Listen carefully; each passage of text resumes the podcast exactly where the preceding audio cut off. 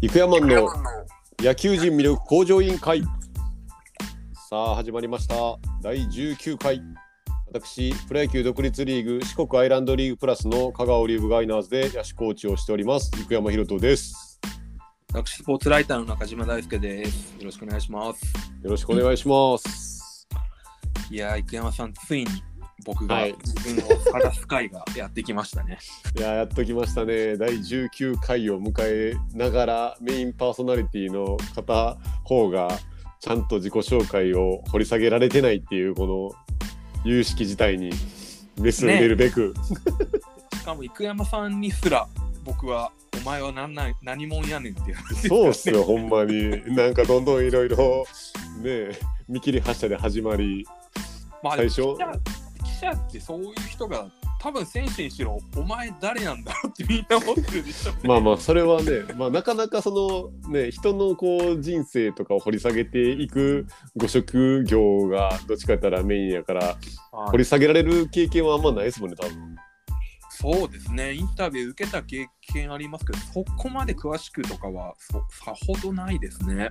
そうっすようね。んだから、だから結局そういう意味では、ライターさんがどうやってライターになったかみたいなんて世の中に意外と出てないんじゃないかなって思う部分もあるんですよ。そうですね。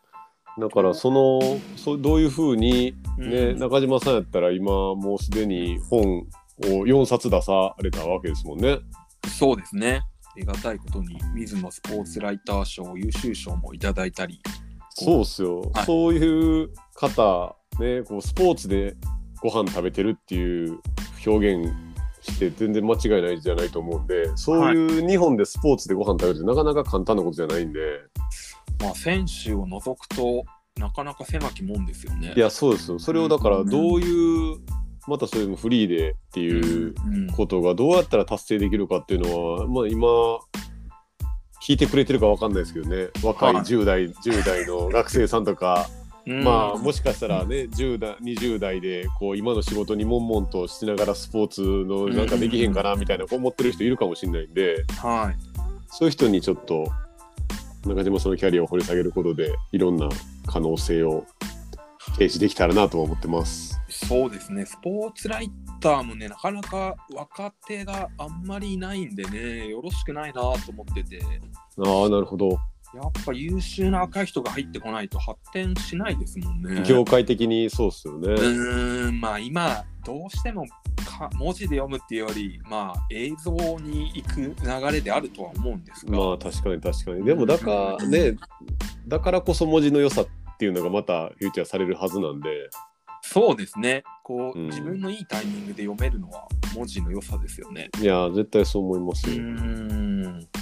んやでも早速ちょっと掘り下げはていいかせてもらいたいんですけど、はい何でも聞いてください。あれですかよやっぱりライターさんになるぐらいやから幼少期からそういう夢があったっていう感じなんですかほいや全然なくてうまあ自分でも野球は、えー、と小5から始めて中学3年までプレーしたんですけど、小5から中3はいでその前は、えー、と小2から小4まではサッカーをやっていて、はいはいは中野区のあの鷺宮っていうところに住んでたんですけど、いはいこの辺に野球チームがですねなかったんですよ小学校に。で、うん野球をやりたかったんですけどサッカーをやったっていう例でで小5ではいはい引はいっ越して野球チームがあったんで入ったんですけど、ほうまほあうほ下手くそすぎてこれは未来がないなと。うはいで野球は初めてあの1985年に親に西武球場に連れてってもらった時にはいなんか満員のファンがこうみんなメガホンとか叩いててなんかこんな楽しい世界があるんだっていう感動したことを覚えててはいそこから野球が好きになってうんで自分でプレーの可能性はないからじゃあなんか角川に行きたいってなんとなくねこう大学入るぐらいの時に思ってましたね。ほうほう大学ってあの中山さんのプロフィールとかって拝見してて、はいソフィア上智大じゃないですかそうですねねその何学部なんですかこれあんまね出してないんですけどポルトガル外国語学部ポルトガル語学科というところに卒業しましてで、また変 変って言ままっていいか分からんけど、いやほぼなかなかポルトガル語をね大学で学んでる学生はいないのでいや癖のある2人ですからねポルトガル語学んでる あのライターさんと演演劇学科学んでるこう野球コーチっていうもう癖しかない2人ですですね。で僕もねまあ生山さんはこうあの発音の良さとかで演劇学科が生きてんなと思うんですけど僕はこれポルトガル語学科をポルプロフィールに出してないのは残念ながらねまあ、はいアショキぐらいしか他の手は今身についてるものがないのではいでねポルトガル語学科と書くとこうみんな喋れるんですか、とか聞かれるじゃないですか。まあそうですね聞きますね普通に喋れないんで出してないっていうすごい後ろ向きの理由です。まあまあまあ喋れるんですか喋れないです以上で何のひながそうなんりですもよ。もう向こう にもね、何も返せないんで、でだった ら大学名だけでいいだろうと。はなるほどい、で、まあ、就職活動とかで考え出して、で、当時はラジオに、ラジオのプロ野球中継をするアナウンサーになりたいなはいはいはいそれこそ西武ファンになったんであの当時は CS 放送とかがなくてうんはラジオで文化放送を聞いてたんですよあはあはあはでラジオのアナウンサーっていいなって思ってたんですけど、あは残念ながらこう差しすでそが言えないっていう問 題がありまして、い、はい、で喋るのはあっさり諦めてじゃあ書く方に行こうってなりましたでもそこでねこうあっさり諦めるっていう能力も大事ですよねえ差のしすせそう言えないっていうのがでもねこれね日本語でもそうなんですけどあの、はい英語を喋る時も全部 TH になっちゃってあ S, そういうことか S の発音が下手くそだっていうねこれ英語でも壁にぶち当たるとは思ってもみなくて数数が難しいことですか全部 TH の数数になっちゃうってことか、 S がね、す、すになっちゃって、シュ、そう、シュガーとかなんでいけるんですけど、S がなるほど難しくて、はい。っていうのそれを、後にイギリスに住んだ時に壁にぶち当たりましたね。ああやっぱそういうことかめっちゃ友達に、あの、スコットランドの友達できて、お前の S の発音が全部 TH になってんだってギラギラ笑わ れて、日本人の L- L と R の発音できないのは知ってるけど、S の発音できないのはお前が初めてだってゲラゲラ笑われました。なるほどそれでライターに行ったってことですねそうです、そうです。はい。へえ分からんもんですね人生ね、どこに、まあ、好きだけでは突き抜けられないですし。 うんはでもそこでねそのそっちのアナウンサーの方に行ってたらどうなってるか分かんないですもんねい。そうですね。まあ、でも、アナウンサー、うーん。やってみたいですけど、だからラジオも何度か呼んでもらって出たことあるんですけど、めっちゃ喋んのね、好きで、うんだからこういう音声配信ずっとやりたかったんですよね。ねえだから結構あの最初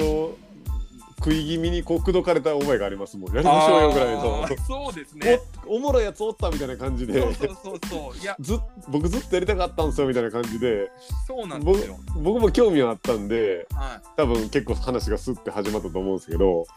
なんか、山さんと BC リーグの村山代表に行ってってね、釣り竿を2つ持って、餌を垂らしてみたら、村山さん、うんともすんとも言わないから、山さん、グッ食いついたってい う来た、来たぞって釣りました。いやでも釣ってもらったが釣ってもらったおかげでもうもはや19回まで来てますからねねえ、も細細々と続けなが らうねいやーいやいやいやもう話が脱線しすぎなんでえ。はい。話戻しましてはいで大学で言ったらポルトガル語を学びつつそこから言ったらライターさんになる流れが全然想像つかないんであそこはね、でも、あの普通に就職活動っていう時期が、まあ、来るじゃないですか。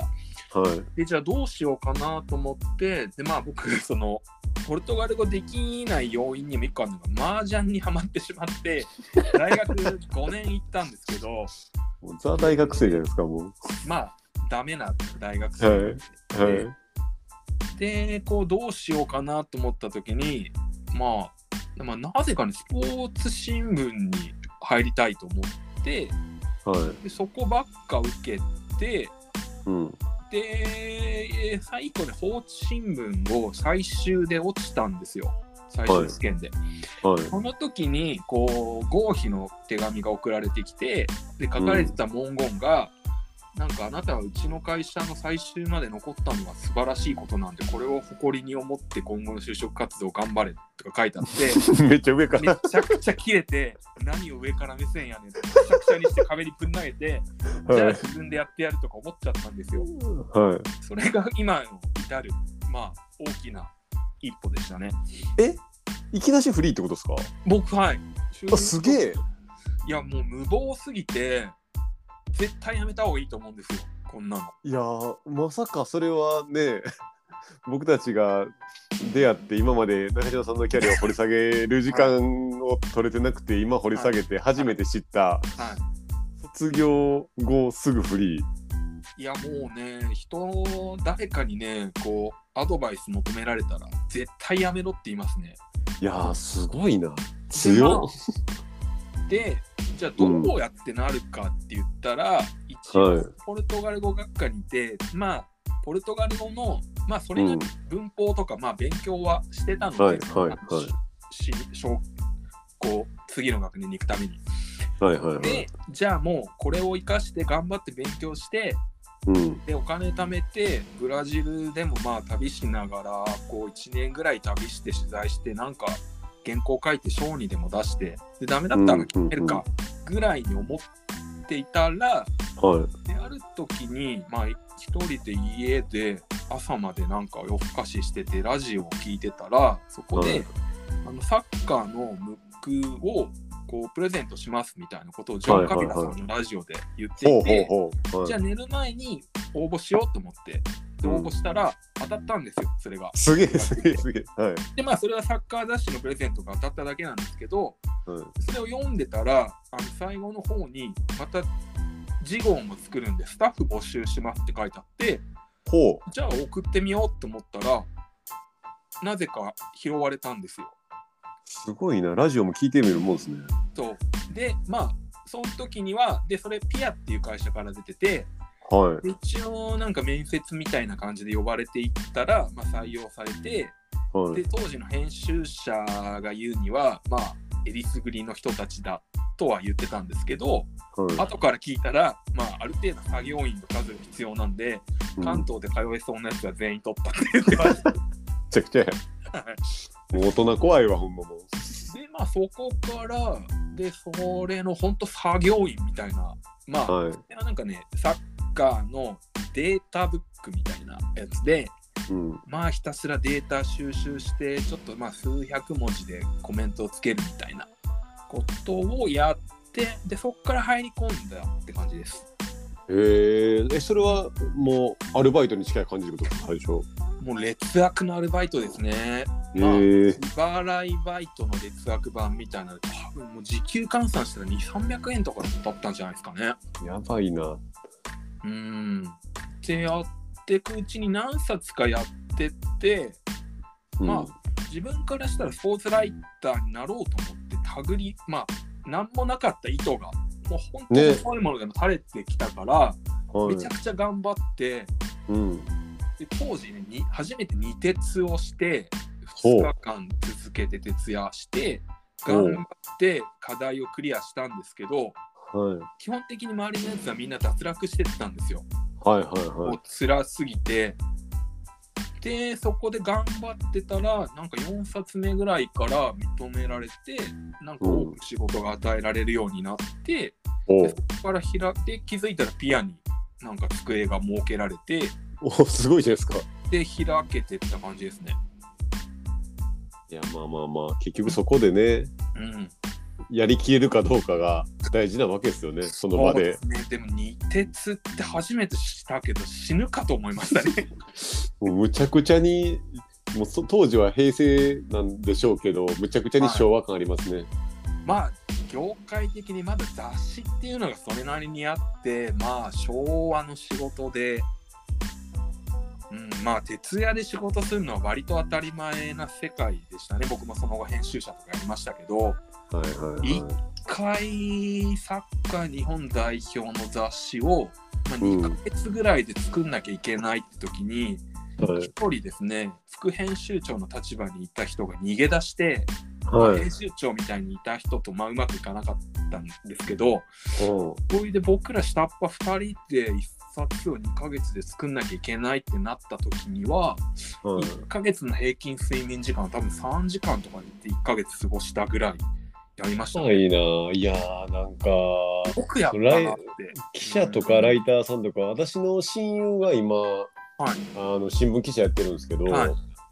でやっぱりあのいろんな話聞いてるけど、まあ、働き方はちょっとねなかなかハードですね。若い頃はね、結構原稿書けなくて、本当朝までとか、結構あって、まあ、でも今は逆に起きてらんないんで、体力的にと、なあ頭が持たないんで、はいはいはい。で、あとは他のところでカバーして、まあ、そんな書けないってことはなくなったんですけど、まあコツを覚え始めますねいろんな。まあでもそうです。でも去年出したプロ野球 FA 宣言でやはいるとはいいうこはいはいとは、あれは本当書けなくなって、ほ俺もうこの仕事辞めなきゃダメだなぐらいまで追い込まれてでうはヘルペスになってぶっ倒れたんですけど、い。マジっすか。はい、あれはね久々に書けなくなって同業者に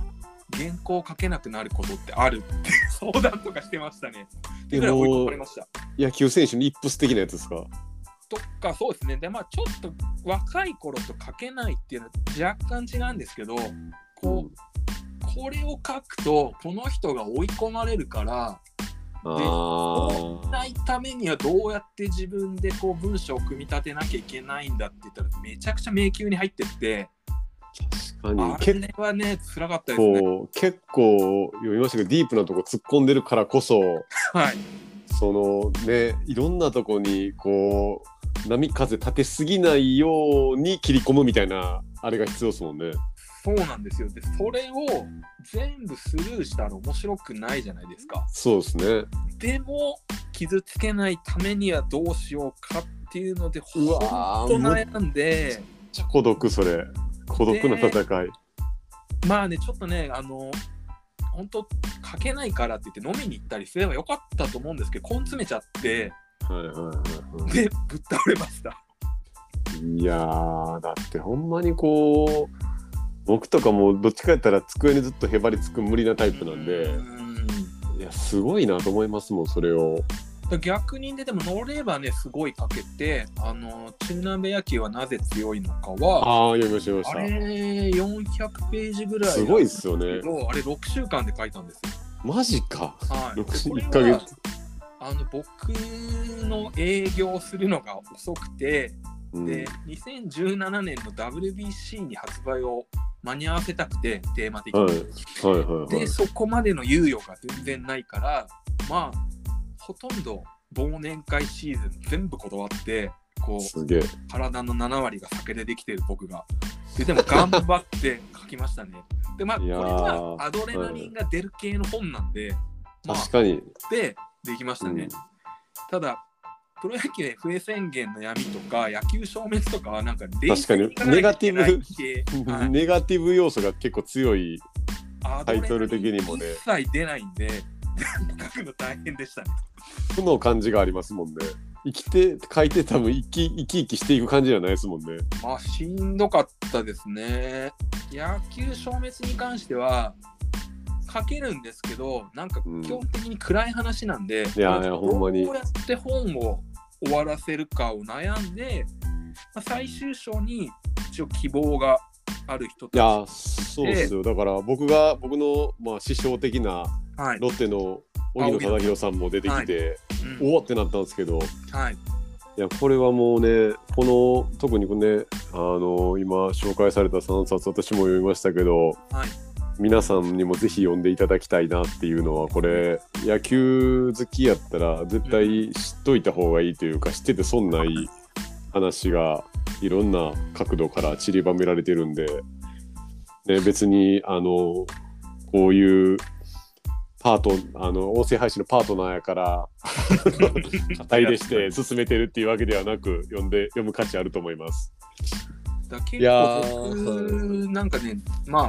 あ闇をえぐる系みたいなのを書くようになってしまったんですけど誰な、はい誰もやらないことをやれる、はいはいはい僕そんなこと書く人間になるとは全く思ってなくて、はい、逆になんか明るい話ばっか多分書き書きたいんですよ本当は。ただいやなんかはい自分が生きる上でそうなってしまってでただ読む側にとってこう読語感ってやっぱ大事なんでそうですね。で野球消滅とかもあの最後の章がないとなんかただ辛い本で終わるんで確かに確かになん。か読語感をどう良くするかっていうの結構テーマにするようになりましたね。なるほどな。いやこれだからその今明るい話の話もありましたけどうん、僕あの中島さんのプロフィールとか拝見してて、はい、あの今回この音声配信にもちょこちょこうん出てくる中村俊介さんの話、はいはいはいはい。そこをちょっと聞きたいんで今回もうこれ20分、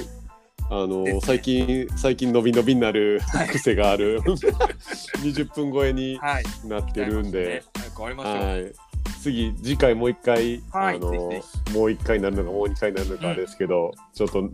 そこを掘らせてもらって、はい今回わかりましはたこれぐらいではい。いこうと思います。はい。皆さんありがとうございました。はーい、ありがとうございました。